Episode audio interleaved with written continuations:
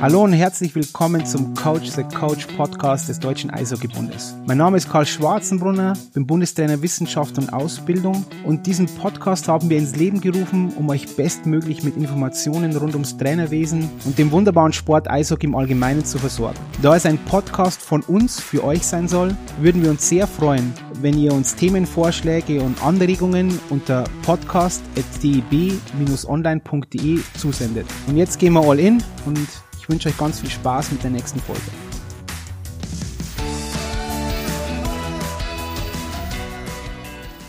Hallo und herzlich willkommen zu einer neuen Folge des DEB Podcast Coach, Coach, the Coach, wow, das wäre mir jetzt schwer über die Lippen gekommen.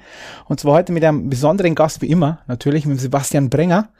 Und normalerweise würde ich sagen, hey Sebastian, wo erwische ich dich gerade? Aber das wäre ja blöd, weil ich genau weiß, wo du bist, weil wir uns gegenüber sitzen und zwar hier in Frankfurt. Und zwar sind wir zusammen auf einem Treffen der Wissenschaftskoordinatoren. Und das würde ich gerne als Überleitung benutzen, weil viele Leute dich vielleicht noch nicht kennen, sollten dich natürlich kennen, aber kennen dich noch nicht so genau. Und deswegen würde ich mal fragen, Sebastian, wer bist du und was machst du? Hallo Karl erstmal, grüß dich. Hi. Ja, wir sind heute zusammen auf dem Vico-Treffen. Ne? Ich meine, vielleicht willst du noch erklären, was ein Wissenschaftskoordinator macht, auch wenn das natürlich genau deine Rolle ist. Auf das kommen wir später. Sagen wir erst, was du machst. Ja, okay. Ich also, möchte ja wissen, was du machst. Sebastian. Ja, also mein Name ist Sebastian Brenger. Ich bin jetzt seit 2013 beim BISP, äh, bin da Ansprechpartner für die Sporttechnologie und das Thema Innovationsnetzwerk, Innovationsprojekte und ähm, Genau, in dem Zusammenhang auch hier eigentlich, weil wir da uns mit den Vicos immer gerne austauschen zu Projektformen, aber weil auch die Vicos ja auf unserer Netzwerkplattform ihre Heimat haben. Und dann versuche ich da immer einen Teil zum Ganzen beizutragen. Okay, dann vielleicht, natürlich, wie immer hast du recht, werde ich kurz einschieben, was ein Vico ist, ein äh, Wissenschaftskoordinator. Viele Verbände haben das.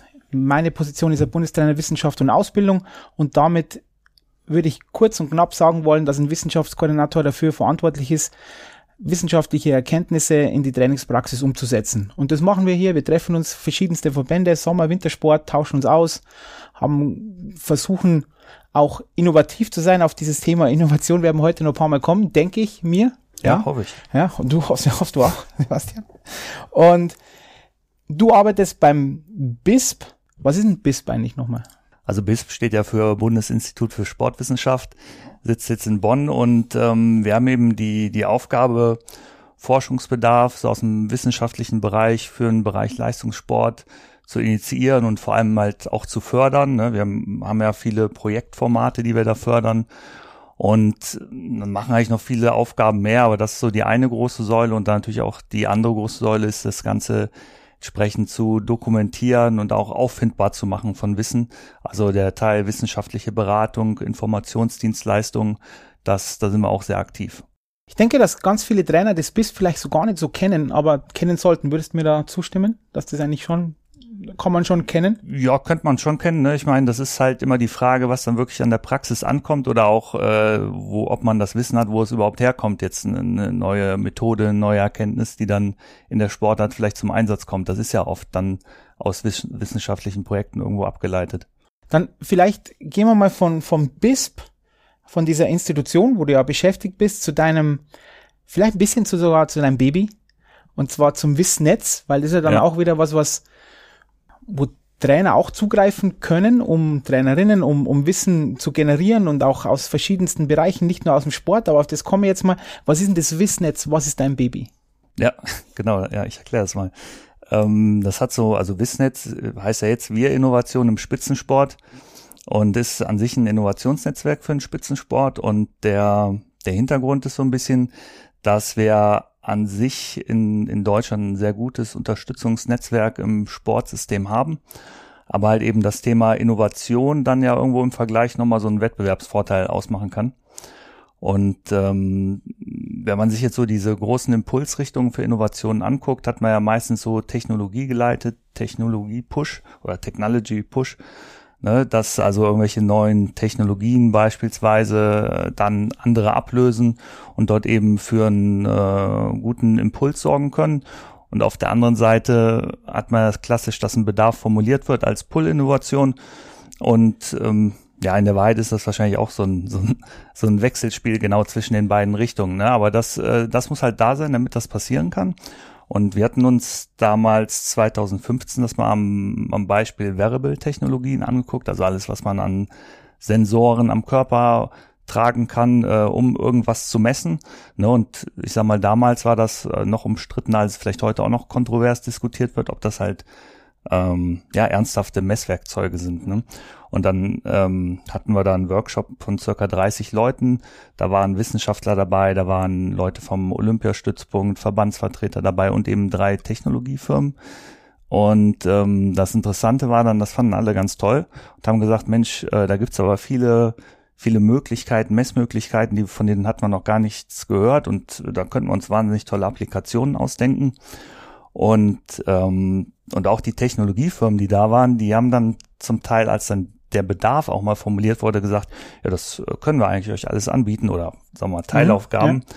Und äh, da ist so ein bisschen rausgekommen, dass das eben, sagen wir mal, nicht in allen Belangen oder nicht hundertprozentig funktioniert, dass diese Informationen, was gibt's überhaupt, ne, äh, am Sport ankommt und dann eben auch, was ist eigentlich der konkrete Bedarf jetzt im Leistungssport speziell, der auch nochmal von vom breiten Sportbedarf irgendwo abweicht. Und da war eben, jetzt um so auf den Punkt zu kommen, das Ziel, dass wir da eben eine Schnittstelle schaffen nach dem Open Innovation Ansatz, die eben das, das Sportsystem mit dem, mit dem Systemumfeld drumherum besser verbindet, damit wir da eben noch mehr rausholen können und eben auch noch mehr Netzwerkverbindungen knüpfen können zwischen Leuten, die sich entweder sonst gar nicht oder halt schlechter oder später eben gefunden hätten. Und dadurch eben Partner zu innovativen Ideen zusammenzubringen. Das ist die Kernidee. Sebastian, ich möchte einen kurzen ähm, Schlenker machen, Exkurs. Und zwar, wir reden jetzt von Leistungssport. Würdest du sagen, dass auch Trainer im Nachwuchssport vielleicht oder in Vereinen, die nicht jetzt unbedingten Leistungssport betreiben, es wert ist, dorthin zu schauen? Vielleicht unter dem Aspekt, auf den kommen wir später noch, dass du ja auch als Trainer unterwegs bist. Das ist ja auch noch eine spannende irgendwo dieses, dieses Feld, das wir dann aufmachen später, aber würdest du sagen, hm, da kann irgendwie jeder drauf schauen? Oder ist es, wo du sagst, hm, hey, da geht's beim Landestrainer geht's erst los?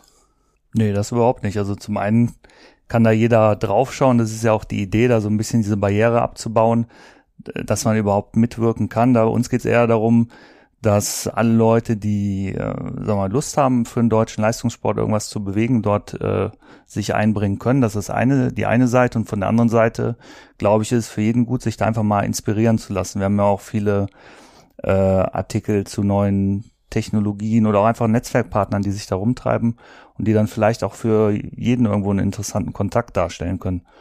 Und von daher denke ich, ist das für jeden bereichernd. Ich meine, was klar ist, der Fokus ist natürlich irgendwo dass dann die Ideen, die da geboren werden, irgendwo auch den, den Leistungssport unterstützen sollen. Das ist klar. Aber äh, letztlich äh, wollen wir da eigentlich gar nicht so hart abgrenzen, weil das sind ja oft die Punkte, woran es dann scheitert, dass eben Leute nicht zusammenkommen. Woran scheitert es, dass sie nicht zusammenkommen? Ja, ich sag mal, ich hatte jetzt, ähm, ich war ja auf der Sporttechnologietagung in äh, Chemnitz und also allein da, da hatte ich auch mal aufskizziert, wie das äh, Sportnetzwerk, also wie komplex das eigentlich schon in sich ist, ne? Und auch mal gefragt, wer könnte jetzt spontan überall jemanden anrufen, wenn er von dem Hilfe braucht. Und äh, da ging eigentlich nur die Köpfe runter. Weil, ja, und das, da geht's ja schon bei der Netzwerkmoderation da, da drum, einfach überhaupt Netzwerkknoten wieder zu verbinden, die sich sonst nicht finden würden oder die, wo die Verbindung abgerissen ist. Und das, äh, ja, so ist es nun mal, das ist auch die Wahrheit, das passiert nicht von alleine. Das passiert immer nur, äh, oder das passiert auch manchmal von alleine, aber äh, meistens wird es halt dadurch gepusht, wenn sich jemand hinsetzt und guckt, äh, da hat einer ein Problem und ein anderer eventuell eine Lösung und die würden eigentlich gut zusammenpassen, so wie wir das ja auch ab und zu schon mal im Eishockey mhm. uns überlegt haben. Dann vielleicht kannst du noch mal ein paar Geschichten erzählen, in Anführungszeichen. Du hast jetzt eine von diesen Variables, also von diesen tragbaren, äh, oder von dieser tragbaren Sensorik. Gibt es da schon andere, ich nenne es mal Geschichten, Erzählungen aus, die, wie, wie Verknüpfungen entstanden sind. Jetzt vielleicht da unabhängig vom Eishockey. Ja, ja absolut. Da gibt's gibt's eigentlich ganz viele und wie gesagt, das ist eigentlich sehr, sehr trivial oft, ne? Also gar nicht so kompliziert, aber es hilft halt wahnsinnig. Wir hatten am Anfang, als wir damit angefangen haben, mal bei den Verbänden abgefragt, was die überhaupt äh, brauchen oder welche Themen sie interessieren. Und dann hatten die Snowboarder, der, der Jan, der hatte uns dann aufgeschrieben, Jan Kellner, ähm, hier Nico von den Snowboardern, vielleicht. Ja, genau. Der Wissenschaftskoordinator. Wissenschaftskoordinator von, den Snowboardern. Der hatte uns gesagt, er wird gerne mal mit, äh, mit Druckmessolen was ausprobieren und ähm, ja, wird da entsprechend Kontakt suchen. Und ich hatte dann äh, vier Firmen beziehungsweise einen wissenschaftlichen Partner, die, die sowas machen ne? und äh, habe hab das dann dem Jan mal geschrieben und hatte eigentlich die Annahme, dass er eh wenn er sich mit dem Thema auseinandersetzt, da die, vielleicht da überall schon Kontakt hat und letztlich war es so, dass er, meine ich, nur den einen Marktführer damals kannte, mit dem wollte aber aus bestimmten Gründen mit dem System damals nicht arbeiten. Und dann war aber eben äh, einer der drei anderen Varianten war die Theo Chemnitz, die ja aus auf wissenschaftlicher Basis eben auch so ein Druckmessorensystem mit Inertialsensorik kombiniert entwickelt hat. Ja, und die haben wir dann einfach zusammengeschlossen und äh, die haben sich dann eigentlich relativ gut inhaltlich verstanden und haben dann ein Projekt bei uns äh, zufälligerweise jetzt aufgesetzt, was dann auch äh, so in die Umsetzung gekommen ist und haben dann da für Snowboard Slalom ein Messsystem gebaut. Und das fand ich einfach war eine schöne Geschichte, weil die beiden hätten sich sonst wahrscheinlich relativ äh, schlecht so gefunden ne? und so ist daraus ein tolles Projekt entstanden, weil man sich einfach mal so ein bisschen aus einer anderen äh, Ebene da drüber gesetzt hat und über dieses Netzwerk drüber geguckt hat, beziehungsweise da so ein bisschen mitgeholfen hat. Und das macht halt einfach Spaß, wenn, wenn man sieht, da, da kommt auch was bei rum. Also ist schon mal wichtig, oder dass man mal klärt, was man eigentlich gerne möchte. Findest du nicht, dass das oft eine Problematik ist, dass wir, ob das jetzt Verbände sind oder, oder Vereine oder was, auch oft gar nicht Bedarfe gar nicht ähm, artikulieren können, in Anführungszeichen. Die müssen eigentlich unglaublich präzise sein, aber zumindest mal so ein, so ein Gerüst. Würdest du sagen, dass das oft ein Problem ist oder hast du die Erfahrung gemacht, nein, das ist eigentlich gar kein Problem, Bedarfe zu, zu, zu artikulieren, machen, machen wir dauernd oder bekommen wir dauernd, nur dann gibt's andere Hindernisse. Oder sind dieses, dieses klare Artikulieren von Bedarfen, ist es das ein Problem? Ja, das ist kein Problem, aber einfach, dass es mal äh, stringent abgearbeitet wird. Also das siehst du an dem Beispiel, wo wir die Verbände mal abgefragt haben. Das war mal ein, ein Punkt, wo man das eigentlich relativ simpel, aber flächendeckend mal für verschiedene Sportarten gemacht hat, um einfach mal so einen Überblick zu bekommen. Und ähm, das steckt natürlich auch dann ein bisschen Arbeit hinter und die muss man sich halt erstmal machen. Das ist der eine Punkt. Das würde ich sagen, kann man auf jeden Fall noch unterstützen. Das wird ja mal fallweise schon gemacht, aber ich glaube, äh, da ist noch Luft nach oben.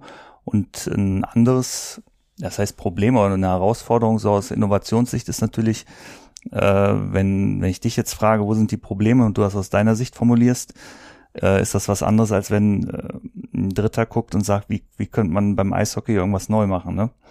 Und äh, ne, wenn du selber das Problem oder schon oft ist ja dann, wenn du schon fast in der Lösung denkst, dann kommst du nicht auf was Neues. Ja, aber ein anderer vielleicht schon. Ne, wenn ich den mit deiner äh, Problemstellung konfrontiere, der vielleicht auch gar nichts mit der Sportart oder so zu tun hat, aber trotzdem da wieder einen ganz neuen Impuls reinbringt, um dich oder dann auch wieder auf eine neue Idee zu bringen. Das ist aus meiner Sicht so ein, das, das Interessante daran. Okay, ja, was ja oft für, bei Vereinen, wo, wo man sich auch gegenseitig helfen kann, auch vielleicht mal ganz plakativ gesagt, vielleicht auch ein bisschen komisch, aber dass auch Eltern von außen, die vielleicht auch gar nicht so Eishockey-affin sind, aber Kinder beim Eishockey vielleicht auch neue Ideen reinbringen könnten oder nicht. Aber ich möchte mir, ich wollte auf was anderes hinaus. Ich werde jetzt nochmal anders fragen. Okay. Und zwar, Sebastian, was ist eine Innovation für dich? So, jetzt, jetzt kommst du. Was heißt ja Innovationsnetzwerk und so weiter? Ja, sicher. Also klar, ich meine, jetzt kannst du von der Definition herkommen, aber äh, letztlich ist für mich nicht nur, dass man eine neue Erfindung erstmal irgendwo anwendet oder überhaupt irgendwo reinbringt, sondern das ist ja so ein bisschen definitorisch, dass es dann auch genutzt wird, ne, dass diese Diffusion entsteht. Aber viel wichtiger finde ich, äh, dass man überhaupt diese Rahmenbedingungen schafft, um, um Innovation eben zuzulassen, also so eine gewisse Innovationskultur und auch ähm, ja so diesen diesen Mut zu scheitern und neue Ideen einfach umzusetzen. Ne? Das ist äh, das ist für mich ein ganz wichtiger Punkt dabei. Also ist Innovation für dich auch nicht per se gut? Das kann man nicht sagen. Ich sag mal, wenn man, wenn es genutzt wird, dann ist es ja meistens schon mal gut. Ob man, das, da hängen ja noch viele andere Faktoren ab. Alles Neue ist jetzt nicht, nicht gut, auch wenn es innovativ ist, ne? Mhm. Oder auch, sieht man auch an anderen äh, Entwicklungen. beispielsweise finde ich es nicht gut, wenn meine Kinder viel zu lange vor den viereckigen Geräten hängen, auch wenn da viele innovative technische Entwicklungen drin sind. Ne? Aber das, ich finde, das muss man trennen. Aber trotzdem, gut, hat's halt, bringt's einen gewissen Durchbruch.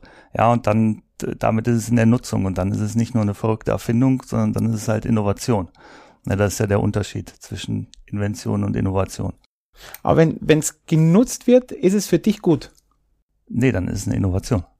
Dann ist es, dann ist es Innovation. Ja, aber nicht jede Innovation muss ja gut sein. Mhm. Aber natürlich sollte es das Ziel sein, ne? das ist auch ganz klar. Gut, dann kommen wir nochmal von der anderen Seite, weil wir haben jetzt vorher gerade äh, angehört, wo es funktioniert hat. Und du hast vorher einen ganz, in einem so einem Nebensatz, so ein kleines Wörtchen gesagt, nämlich scheitern. Und diese, wir sagen ja immer, dass wir keine Kultur des Scheiterns haben in Deutschland. Aber wenn Innovationen auch scheitern dürfen, was ist denn schon gescheitert? Du brauchst jetzt keinen Namen nennen, aber was oder, oder war bis jetzt dieses Wissnetz oder dieser Innovation Hub, war das, ist es nur eine einzige Geschichte des puren Erfolges? Absolut. Nein, Quatsch.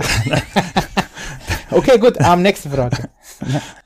Nee, nee, natürlich nicht. Also das Wichtige ist ja einfach, dass man immer äh, sich, sich merkt, warum es gescheitert ist. Ne? Also es ist ja ein gewisser Lerneffekt, muss natürlich da sein, sonst ist es äh, rausgeschmissene Zeit und Geld. Aber wenn ich auch aus einem, wenn ich einen Lösungsweg dann ausschließen kann, ja, und weiß, darauf muss ich mich nicht mehr konzentrieren, ist das halt auch äh, sehr wichtig. Und ähm, ja, wie gesagt, das ist ja auch bei unseren Innovationsprojekten, kann ich gleich auch noch irgendwas zu mhm. erzählen. Mhm.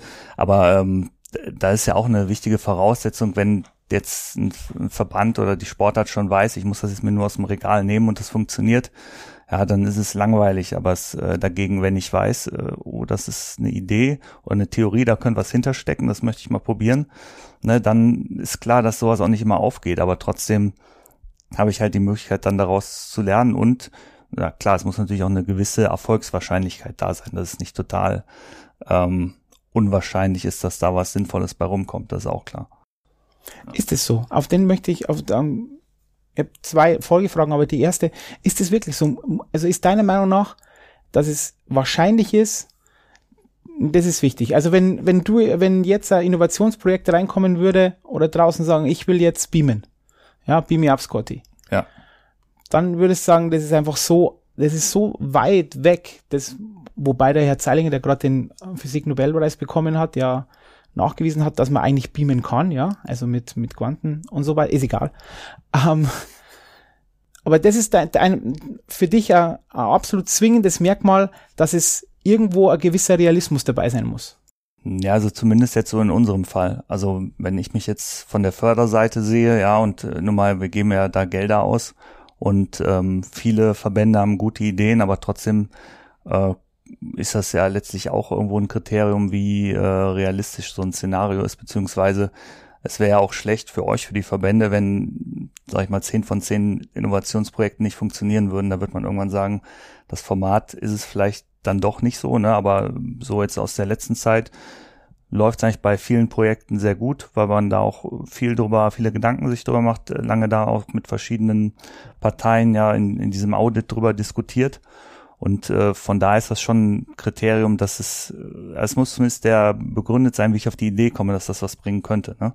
Und auch, dass ich es realisieren, realistisch realisieren kann, wenn ich jetzt die äh, Ressourcen nicht habe, das Geld höchstwahrscheinlich nicht ausreicht und das in, in einem nicht fertigen Produkt oder Zwischenstand endet, also äh, würde ich das zumindest als sehr unbefriedigend empfinden. Und wenn du jetzt abhängig, unabhängig von der Förderseite. Jetzt philosophieren wir beide mal ein bisschen. Wir machen ein Gedankenexperiment.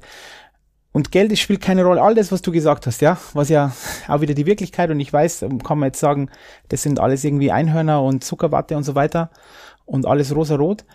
Aber wenn jetzt alles keine Rollen spielen würde, ist es dann auch, dass es zielführend, dass sich Menschen vorstellen können, dass das funktioniert, ist es dann immer noch ein Teil der Innovation oder ist er dann eine Utopie oder ist er, was ist denn der Unterschied für dich zwischen einer Innovation und einer Utopie? Gibt's den, weil du, du bist ja da irgendwo drin oder hm, haben wir noch keine Gedanken drüber gemacht, aber ist da Unterschied für dich? Also das eine ist ja, wenn man sich jetzt da so ein bisschen rausschneidet aus dieser ganzen Förderformatsgeschichte, genau, ich finde das natürlich gut, möglichst viele auch total verrückte Ansätze. Das ist ja letztlich das, was wir auch mit dem Innovation Hub machen da irgendwo mal reinzubringen. Nur ich, aus meiner Sicht finde ich, wenn man an einen gewissen Punkt angekommen ist, wo man das gut diskutiert und vorgeplant hat und dann, dann muss man auch voll hinter der Idee stehen und sagen, also ich glaube, das, das wird jetzt was. Ja, weil sonst denke ich, ist es kein guter Mitteleinsatz einfach oder kein guter Ressourceneinsatz. Und die, und wo da die Grenze ist, wo, wo es von Innovation zur Utopie übergeht, ja, das, da gibt es wahrscheinlich auch einen Graubereich. Ne? Und es gibt Sachen, die liegen halt auf der Hand, dass es äh, komplett unrealistisch oder auch unmöglich ist, aber da muss man jetzt auch wieder auf der anderen Seite sagen, sowas ist eigentlich bei uns jetzt auch noch nie äh, angekommen. Aber halt klar, natürlich wird darüber diskutiert, ob das jetzt wirklich äh, dem Sport hilft oder nicht. Ne? Und aber es ist ja wie bei, bei vielen, sag ich mal, großen Erfindungen tatsächlich so, wenn du die Leute früher gefragt hättest, ich will jetzt nicht das, das abgedroschene Beispiel mit der, mit der Kutsche wiederbringen, ne? ne mach mir noch mehr Pferde vor die Kutsche, ne? Aber ja, letztlich, letztlich ist es das, ne? Du, du kommst halt dann nur auf äh, gute Innovation, wenn du es wirklich äh, mal ganz wild denkst. Ja, das ist spannend. Da müssen wir uns vielleicht irgendwann mal, weil, weil für mich ist das wirklich ein, ein großer Punkt. Es gibt ja viele Leute oder äh, auch in der Philosophie wo, Philosophie, wo es immer heißt, wenn auf einer Landkarte Utopia nicht eingezeichnet ist, dann ist es nicht wert, eine Landkarte zu sein. Jetzt mal ganz frei paraphrasiert. Und ich bin immer der Meinung, dass wir dann ganz oft Innovation immer so dann doch wieder so realistisch denken. Vielleicht ist es ja auch mal ganz okay, mal so richtig so, boah, so ganz zu träumen. Aber das ist, ist schwierig. Und dann meine andere Folgefrage auf, was du vorher gesagt hast, es scheitert ja auch manchmal. Was sind denn aus deinen oder euren Erfahrungswerten so die größten Prädikatoren für Scheitern?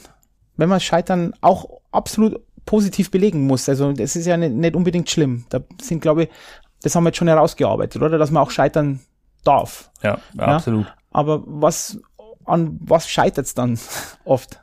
Ja gut, du kommst ja irgendwann an diesen Punkt, wo du ähm, von da von deiner Planungsphase ja in, in, in Feldtest gehst oder in ein realistisches Setting.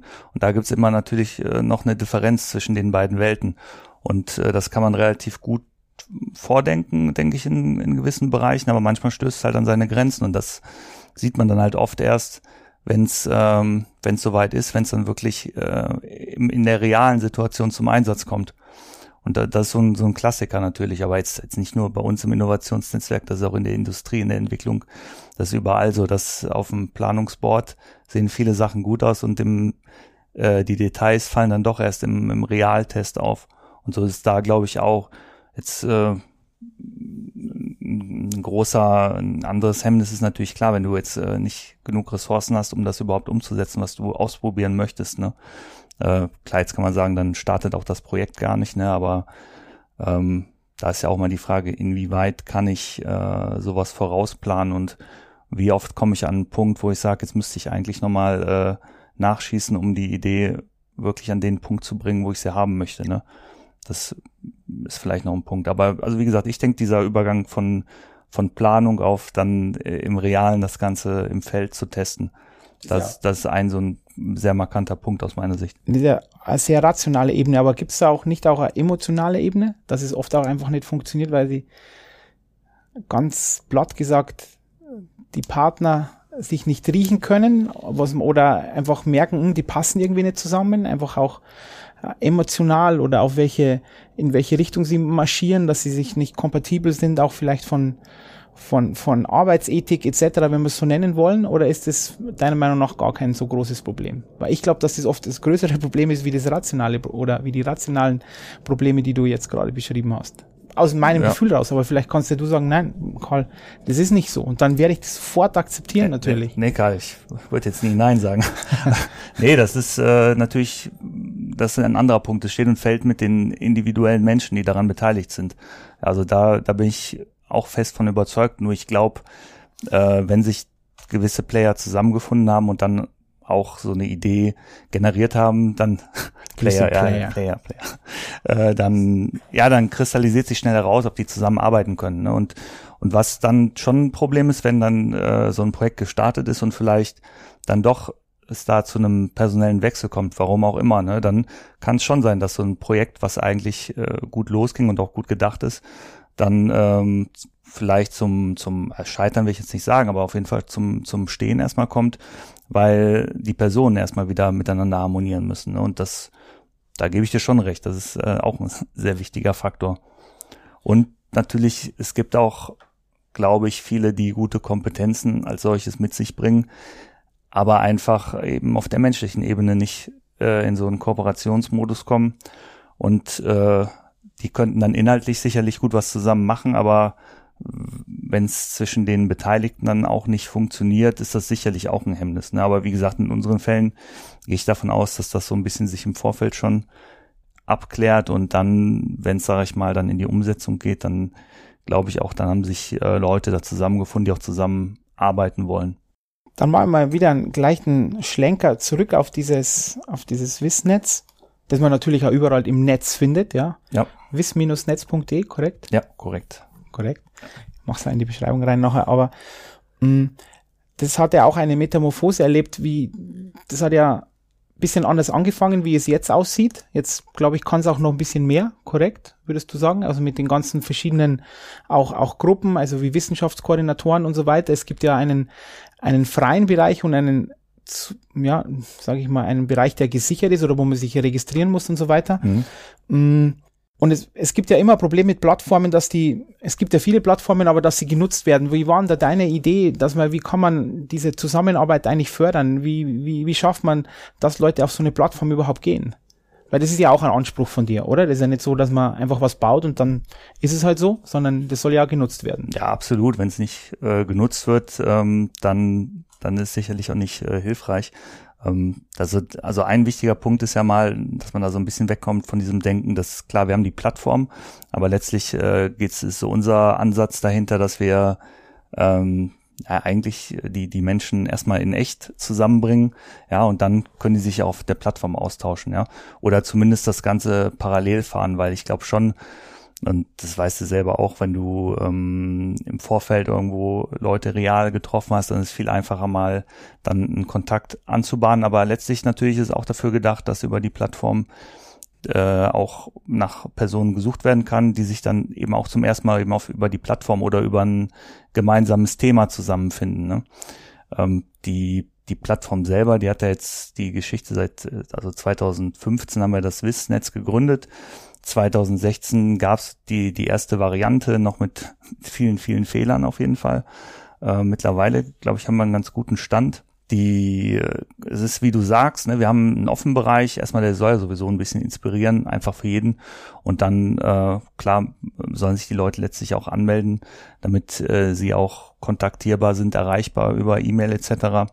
Und äh, ja, das hat sich natürlich immer weiterentwickelt. Wir hatten am Anfang den Gedanken, dass sich ähm, halt vor allem diese drei Disziplinen Sportpraxis, Wissenschaft und äh, Technologie oder Industrie äh, dann dort eben zu, zu Projektideen zusammenfinden. Da hat auch jeder die Möglichkeit, ein Projekt anzulegen.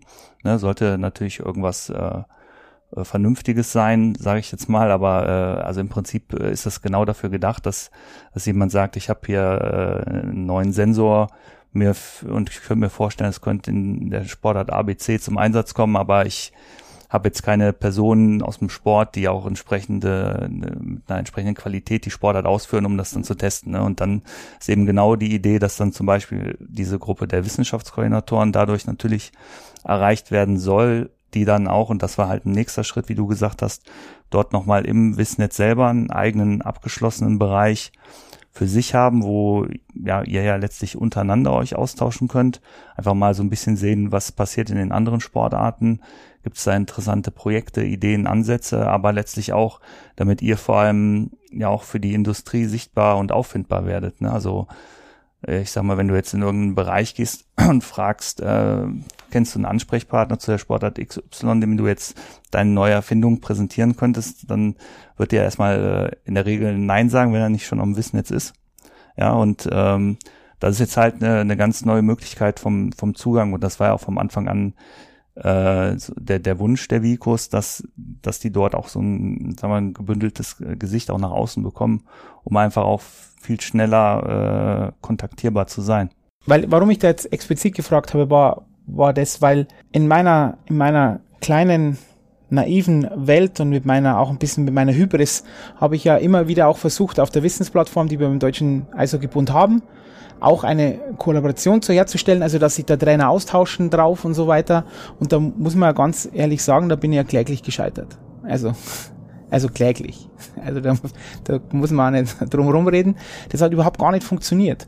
Und ich muss mir da jetzt wirklich auch mehr Gedanken machen, noch weiter, wie ich das schaffe, dass man, dass da einfach ein lebender Austausch ist. Weil am Anfang waren da die Trainer extrem begeistert und gesagt, ja, ja klar, machen wir und da tauschen wir uns aus und da immer wieder und da stellen wir Übungen rauf und so weiter. Und das hat überhaupt gar nicht geklappt. Und bis jetzt weiß ich auch nicht, wahrscheinlich war es schon ein bisschen an mir, dass ich dann das nicht noch weiter forciert habe. Aber ich finde schon immer schwer, dass man dann Leute auf so eine Plattform bringt, auch regelmäßig und sich auszutauschen und weil man oft dann wieder so in sich selbst, in seinem Alltag so gefangen ist. Ja, stimmt. Das war der, der zweite Teil der Frage, den hatte ich gerade noch gar nicht so richtig beantwortet. Ähm, bei uns beim Wissnetz war es ja erstmal so eine Hürde, überhaupt mal so eine kritische Menge an, an Menschen da drauf mhm. zu bekommen ja, dass überhaupt die, die Möglichkeit besteht, dass da so eine Diskussion entsteht zu irgendwelchen Themen. Ne? Ähm, bei den, im Vico-Bereich klappt das ja ganz gut. Bei, ähm, am Anfang hatten wir schon tatsächlich äh, wirklich Probleme, da erstmal die Leute dazu zu bringen, was zu schreiben. Einmal überhaupt, weil sich viele gar nicht getraut haben. Die haben gesagt, ich bin ja so unwichtig, warum soll ich jetzt hier was draufschreiben? Mhm. Äh, und zum anderen natürlich, und das ist die, vielleicht die andere Antwort. Äh, es muss in irgendeiner Art mal so ein kleiner Benefit dabei sein, wenn ich irgendwo mitmache, äh, dass ich auch irgendwas äh, zurückbekomme. Und das ist, glaube ich, schwierig, vor allem auf so einer ersten Kreativebene äh, aufzubauen oder zu finden. Ne? Also das, da kriegst du halt als, als, als Output dann vielleicht eine gute Idee, die du wieder mitnehmen kannst. Mhm. Ne? Und äh, was simpel ist, äh, klar, das ist natürlich, du legst jetzt einen, Sack Geld in die Mitte, dann äh, kommt da schon. So. genau, also wenn es so möglich, so einfach wäre, genau, aber klar, wenn es irgendwo ein Preisgeld gibt, äh, irgendwas zu gewinnen, ja, oder vielleicht sogar eine Förderung oder was auch immer, jetzt egal ob über das BISP oder über irgendjemand anderen, dann sind natürlich immer die Leute motiviert, dann auch ihre Ideen kundzugeben. Und das, das andere ist natürlich klar, wenn du äh, so eine gewisse Gemeinschaftskultur, wie das jetzt bei den, den Vikos auch ist, äh, aus meiner Sicht, wenn du das schaffst aufzubauen, dann wiederum, wenn ich jetzt sehe, äh, der Karl oder wer auch immer schreibt da was rein, dann, dann habe ich eine ganz andere Motivation, da mitzuwirken und dem zu helfen, weil dann so eine gewisse Gruppendynamik halt da ist. Ne? Und die kriegst du dann wieder in diesen kleineren Gruppen besser konzentriert als in den größeren, weil sich dann halt die Leute besser kennen. Aber das ist, ich glaube, das, du hast vorher auch was gesagt mit dem Punkt, man traut sich gar nicht irgendwas reinzuschreiben, weil man, man ist so unwichtig, in Anführungszeichen. Das war auch Erfahrung, die ich gemacht habe, dass dann auch viele ja, Nachwuchstrainer auch gesagt haben, ah, warum soll ich da jetzt eine Übung posten und dann, hm, dann sieht das vielleicht der Bundestrainer oder Bundestrainerin oder irgendein U20-Trainer, hm, dann ich setze mich ja einer gewissen Kritik aus und ich diese Kultur, denke ich, muss sich noch ein bisschen verändern, nur so als, als Randnotiz jetzt, dass das okay ist, ja. Man kann da was raufstellen und das ist erstmal okay. Und dann kann man natürlich dann auch, sage jetzt mal, konstruktives Feedback geben, aber auch eine Rückmeldung geben, aber auch generell, das, das, es geht los, es ist alles gut. Da gibt's jetzt nicht unbedingt was äh, elementar Falsches. Aber das war nur als Nebensatz, aber auf alle Fälle muss ich mir da auch mehr Gedanken machen, wie ich solche Plattformen dann wirklich auch am Leben halt, erhalte und dann einfach das Wissen in Anführungszeichen Erkenntnis wird irgendwann, ja, dass, dass man da was runterzieht und ja, einen Mehrwert generiert. Und vielleicht ist es so, vielleicht muss man ein, weiß ich nicht, ähm, Belohnung aussetzen für die Übung des Monats oder irgend sowas. Ja, warum nicht? Ja. Die dann du gewinnen wirst, natürlich, ja. ist klar. Ähm, weil das finde ich jetzt eine gute Überleitung. Wir werden vielleicht nochmal aufs Wissennetz zurückkommen, aber ich möchte auch auf dein zweites Leben ein bisschen zu sprechen kommen. Auf mein zweites. Auf dein zweites die, Leben. Die dunkle Seite. Die dunkle Seite der, der Macht. Mm, du bist Nachwuchstrainer in Trostorf.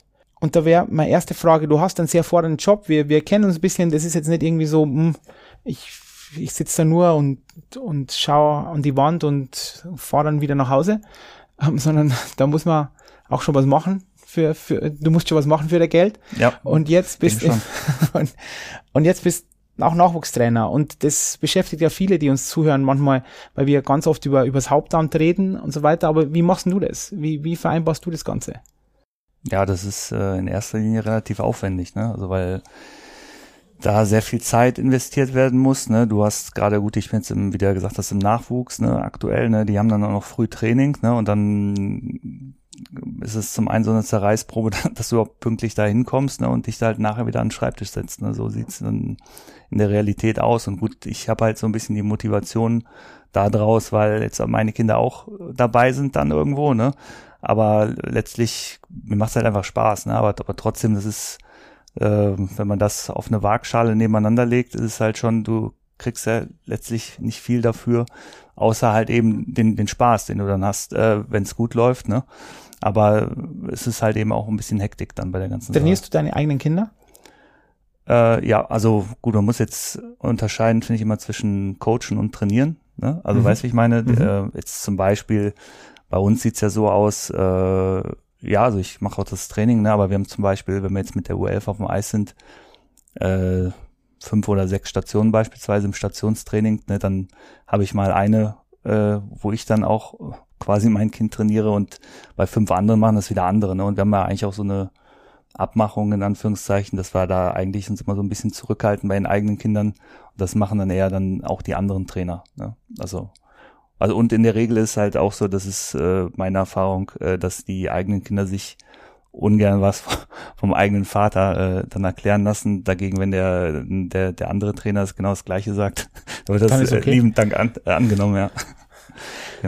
Hm, vielleicht noch kurz über Trostorf. Wir haben jetzt erste Folge gemacht, komplett über, über Trostorf und deswegen nur ganz kurz. Ich meine, das ist ja auch ein, ein sehr, sehr guter Standort, auch im Nachwuchs. Die waren jetzt auch bei der ähm, Wahl zum Nachwuchstrainer des Jahres waren die ja ganz weit vorne auf der, auf der Liste, ist egal wer, aber auf alle Fälle waren, war, war da, da weit vorne. Wie bist du nach Trostorf gekommen? Einfach örtliche Nähe, korrekt? Also das war der, der Club, der am nächsten war für ja, deine Kinder. Ja, ja, ich war schon immer da, genau. Ja. Du warst schon immer da? Ja. Und jetzt meine nächste provokante Frage, wenn jetzt deine Kinder morgen sagen, sie würden aufhören, Eishockey zu spielen, würdest du dann immer noch Nachwuchstrainer sein oder nicht?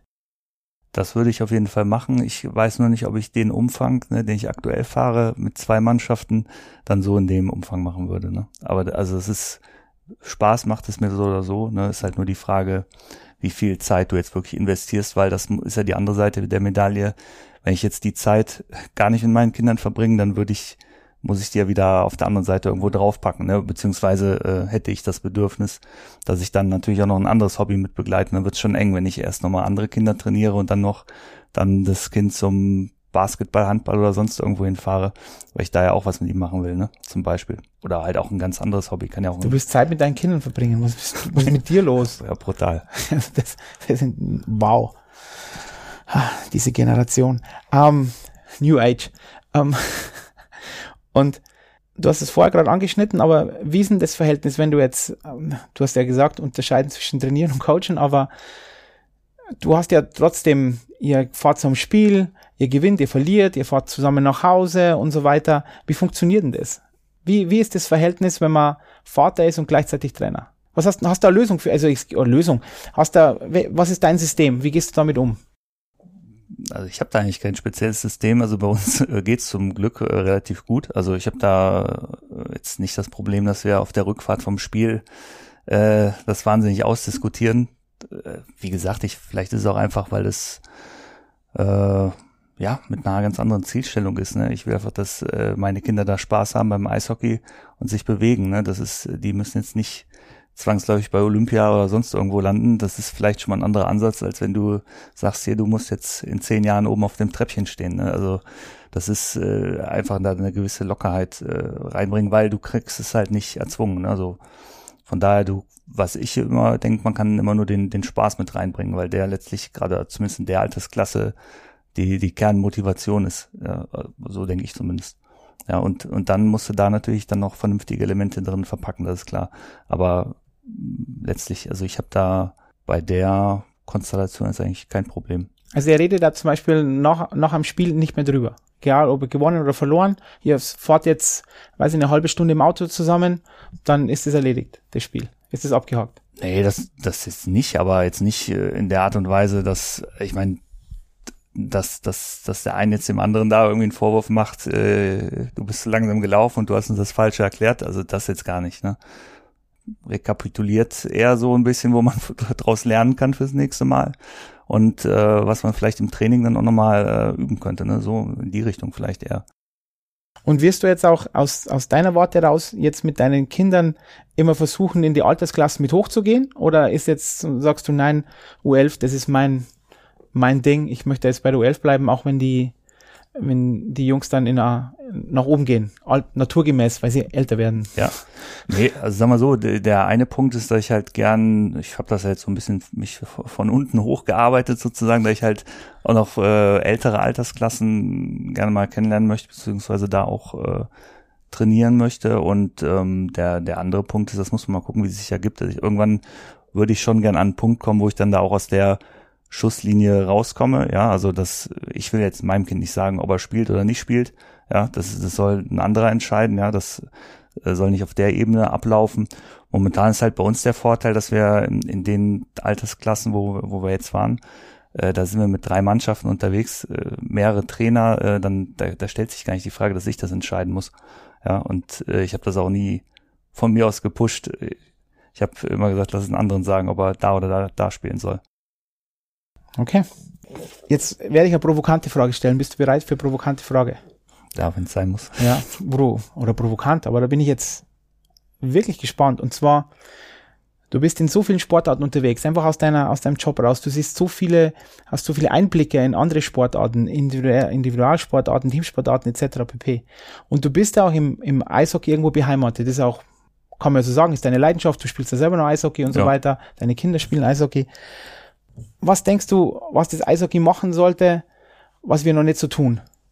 Ja, und von, wo du sagst, hm, da habe ich ein paar Dinge gesehen, auch von vielleicht auch von der Kultur her etc. Das würde ich mir wünschen, dass es im Eishockey so wäre. Um jetzt mehr Nachwuchs zu motivieren. Egal was, was du, was, spielen, du, was du gerne möchtest. Du darfst reden über was du gerne möchtest. Oh, das ist nett. Ähm, ja, ich denke ja mal, Eishockey hat ja den großen Vorteil, dass es generell als Spielsportart schon sowieso ein bisschen motivierender ist für die Kinder. Also in der Regel sieht man relativ schnell, ob die daran Spaß haben. Also ich, ich glaube, andere Sportarten haben viel größere Herausforderung, da äh, auch Nachwuchs zu akquirieren und zu motivieren. Ja, also wo da eben nicht das Spielerische so im Vordergrund steht. Also insofern, das glaube ich, ist beim Eishockey schon ganz gut ja, die, die Frage ist jetzt auch sehr weitläufig, ne? Was, äh, was soll man da für einen Tipp geben? Also ich, ich denke, dass schon viel ganz gut funktioniert. Man muss ja auch sagen, Eishockey ist, wir sind eigentlich ganz gut jetzt über Magenta Sport im Fernsehen vertreten. Ja, da, da hat man eine ganz gute Repräsentanz auch in die Klassen darunter ist es halt äh, jetzt über äh, AI Sport, Sportswatch mhm. oder Stage, ne, äh, genau, auch Modava und alles, äh, ne, ja. oder auch verschiedene andere Anbieter mhm. halt gewährleistet. Das will ich damit sagen, dass TV, das, ja. das, äh, das klappt eigentlich schon ganz gut. Ne? Also insofern, ich glaube, was einfach wichtig ist, dass man so ein bisschen die, die diesen Wandel der der Zeit und auch wie Kinder ihre Freizeit verbringen, dass man das irgendwie so ein bisschen mit aufgreift oder integriert, äh, um da nicht den, den, den Anschluss äh, zu, zu verpassen. Ne? Das ist so ein bisschen, wo ich so persönlich so aus meiner anderen Perspektive Angst vor hätte, dass man da halt Kinder verliert. Das hatte man ja auch nach dem äh, Lockdown gesehen zum Teil. Da waren Kinder, die waren eigentlich hochmotivierte, sagen wir, Eishockeyspieler. Aber die, die muss es dann erstmal äh, dazu überreden, dass sie wieder von der Couch aufstehen, weil das ist natürlich auch bequem, da sitzen zu bleiben. Ne? Und das wird halt durch, durch bestimmte gesellschaftliche Entwicklungen natürlich nochmal gepusht. Hm, da sehe ich eher so eine Herausforderung, dass man nicht sagt, das, was wir heute machen, ist, das denke ich gut, aber äh, in zehn Jahren muss man da weiter dran arbeiten, dass es auch so bleibt. Ne? Also dass man nicht, nicht jetzt so einen Zustand einfriert, sondern immer dynamisch noch darauf reagiert, dass man auch äh, ja auf so Trendbruchereignisse wie Corona, vielleicht Energiekrise, ich weiß nicht, was noch kommt, dass man da ähm, so ein bisschen äh, krisenresilient wird. Das, das, das wäre, glaube ich, vielleicht so ein, ein, ein weiser Ratschlag, so ein bisschen in die Zukunft zu blicken, was könnte passieren, was könnte unsere Sportart beeinflussen und dass man jetzt schon an Lösungen arbeitet, mal für Szenarien, die kommen könnten, auch wenn sie noch nicht da sind. Wo wir dann doch wieder da an der Stelle sind, weil an den Sachen arbeiten, die eigentlich gerade unrealistisch sind, aber trotzdem äh, sich da gut vorzubereiten. Das, das ist, glaube ich, eher so ein Ding. Siehst du, du kommst ja doch dahin. Man, ja, muss, den, man muss den nur immer ein bisschen schubsen. Ah, rhetorisch geschickt gemacht von dir. So, ich habe jetzt zwei. Ich stelle immer zum Schluss einfach die Frage, was in die Zukunft geht, aber da du dich ja mit Innovationen und der Zukunft per se beschäftigst, werde ich dir zwei Fragen stellen. Und die erste möchte ich gern wissen, wie du denkst, dass in fünf bis zehn Jahren die Innovationskultur in Deutschland aussieht. Vielleicht musst du auch vorher schon skizzieren, wie du deiner Meinung nach die Innovationskultur jetzt aussieht und dann, wo du denkst, mh, hm, jetzt haben wir so einen Punkt erreicht, das wird jetzt richtig, richtig groß oder wir gehen sogar, wir werden eher reaktionärer, was ja vielleicht auch nicht schlecht sein muss, etc. Wo, wo denkst du, wo stehen wir in fünf bis zehn Jahren? Jetzt in Deutschland allgemein mhm. oder im Sport? Oder ich denke mal im Sport. Gehen wir mal in Sport. Gehen wir mal zu uns und gehen wir mal in diesem Thema vielleicht auch bezüglich auf Wissnetz und so weiter. Ja gut, wenn man das, wenn ich jetzt so den Ball aufgreife, also ich hoffe schon, dass man, ich meine, wir haben jetzt äh, mittlerweile so 700 äh, registrierte Nutzer auf der Plattform und äh, ich sag mal, das bauen wir stetig aus. Also insofern hoffe ich, dass man da noch mehr innovationsbegeisterte Leute zusammenführt und vor allem auch noch aus viel mehr angrenzenden äh, Branchen, die, wo es vielleicht gar nicht so auf der Hand liegt oder aus den, sag ich mal, Mutterwissenschaften jetzt beispielsweise, die man auch da, die ja, ja eigentlich wahnsinnig viel Lust haben, im Sport mitzuwirken. Und äh, also das wäre so eine Prognose, dass wenn das weiter so funktioniert, haben wir dann viel wirkungskräftigeres äh, Innovationsnetzwerk. Und ich meine jetzt nicht nur das Wissen, jetzt einfach generell mhm. an Innovations äh, innovationsfähigen Leuten, die eben an Problemstellungen mitwirken und die man auch sch viel schneller äh, proaktiv zusammenziehen kann, um irgendwelche Lösungen zu entwickeln. Ja, weil, weil eben viel mehr Expertise und Kompetenzen irgendwo gebündelt sind. Mhm. Also das, das ist die eine Frage. Das ist die, die andere Sache ist sicherlich, inwiefern man durch also einmal Reglementierungen ausgebremst wird auf der einen Seite oder auch ob Reglementierungen aufgelöst werden. Mhm. Ja, ähm, ich sag mal, so ein ganz großes Ding, ich will mich da jetzt nicht zu weit aus dem Fenster lehnen, aber ist ja auch immer wieder das Thema äh, Datenschutz, wo man schon, wenn man über die Kontinente hinwegblickt, äh, beobachten kann, dass da verschiedene Länder oder Nationen anders mit umgehen. Ja, verschiedene Ansätze pflegen, ja. Ja, und äh, das ist halt immer schwierig, da genau den richtigen Grad zu finden, dass man zum einen äh, natürlich äh, schützenswert mit gewissen äh, Daten umgeht, aber auf der anderen Seite nicht äh, schon Sachen gar nicht probiert, weil, weil man jetzt gerade nicht äh, die richtige Rechtslage äh, hm. da, da bereitstellen kann. Also das ist, finde ich, immer so ein bisschen ein Problem, dass man da nicht hinterherläuft etwas nicht auszuprobieren, weil man Angst hat, man könnte jetzt was falsch machen. Ne? Äh, das ist auch ähnlich wie mit, der, mit dem Scheitern, aber aus einer anderen Perspektive nochmal, weil es eine Gesetzeslage oder so nicht zulässt. Ne? Also ohne dass ich damit sagen, dass man die nicht einhalten sollte, aber einfach, dass man da ich verstehe schon, was du meinst, ja. Äh, schneller auch auch von von Seiten der Gesetzgeber reagieren kann, ne? dass man da vielleicht Sachen dann schneller abklären kann. Also das das wäre das wäre der eine Punkt. Und äh, gut, die, die andere Sache ist eben das Thema Kooperationskultur. Da gibt es ja auch so gewisse Erfolgsfaktoren für Innovationsbereitschaft, äh, dass man die halt noch weiter aufbaut und das halt in den ja besser besser verankert und äh, eben einfach auch da die die Motivation, den den Spaß damit reinbringt, äh, dass, dass die Leute sehen, dass das macht, das ist eine tolle Sache, an so Projekten mitzuwirken. Und äh, wie gesagt, wenn es dann noch funktioniert, dann kommt nochmal die, die Begeisterung dabei, dass man wirklich was ganz Neues geschaffen hat. Und das ist, äh, denke ich, noch ein wichtiges Thema. Wie gesagt, ansonsten ist natürlich ein Blick in die Glaskugel und ich kann den ja auch nicht beantworten, aber ähm, das sind, denke ich, so zwei Punkte, womit es sich, äh, womit es stehen oder fallen wird, ja. Mhm, okay. Also wie wir gelernt haben, du kannst nicht in die Zukunft schauen. Ernüchternd. Ähm, und dann die zweite Frage. Also auf dein zweites Leben, zweite Frage, dein zweites Leben. Wo wirst denn du als Trainer in fünf Jahren sein? Dann ist dein Sohnemann wie alt? In fünf Jahren? Der eine ist äh, 15 und der andere dann 12. Okay, aber wie, wo wirst du als Trainer stehen? Ja, ich gehe geh davon aus, dass ich dann auch immer irgendwie ein Trost auf äh, an und hinter der Bande stehen werde. Und äh, wie gesagt, ich habe das jetzt nicht vor äh, zu verändern, ehrlich gesagt. In welcher Altersklasse, das ist sicherlich die Frage, hatte ich ja gerade schon gesagt, da, da muss man nochmal gucken. Aber ansonsten, wie gesagt, und am Ende des Tages ist halt mein, meine Freizeit, mein Hobby. Ne? Das, äh, da habe ich weiter Lust drauf, aber letztlich ist es dann auch in dem Fall äh, nicht mehr. Ja, das muss man auch klar sagen. Aber ich bin trotzdem froh immer, dass man schon, dass im Eishockey dann doch irgendwo die Welten so klein sind, in Anführungszeichen, dass da Spitze und Breite äh, durchaus nah beieinander liegen. Ne? Und dass man dann eben doch auch, auch mit einem Verein wie Trostorf eben die Möglichkeit hat, da das äh, in einem guten Weg zu beeinflussen. Das ist ja so eine Motivation. Das hoffe ich, dass sich das halt auch noch weiter ausbaut. Okay. Und das Projekt oh. äh, und, und natürlich, dass ich im neuen Ice Dome 2.0 stehe, in dem neuen Ah ja, genau, bei Intrustum ne? natürlich wird er gebaut. Das, das ja. war ein wichtiger Faktor, den habe ich genau, noch vergessen. Da, wird er gebaut, genau. Da wirst du stehen, auf der NHL grüne Fläche und wirst Kommandos erteilen. Gut. Sebastian, danke, danke für die Zeit. Ich bin gespannt, ob wir es bald mal wieder machen, weil ich denke, dass ich möchte gern mal mit dir über Innovation mehr philosophieren, weil jetzt haben wir auch ein bisschen technisch und das ist genauso, wie wir es heute wollten, auch Vorstellung, was es so alles gibt, im Sport mit Wissnetzen sowas auch an die Trainer und Trainerinnen herantragen, aber irgendwann möchte ich mal mit dir einfach mal ohne, ohne Zwänge der, der Mittel, sondern einfach mal über Innovation philosophieren. Ich glaube, das wäre sehr, sehr interessant. Pass auf auf dich, bleib unbesiegbar. Du auch. Wir hören uns. Alles klar. Vielen Dank, Karl. Ciao, ciao, Sebastian. Ciao.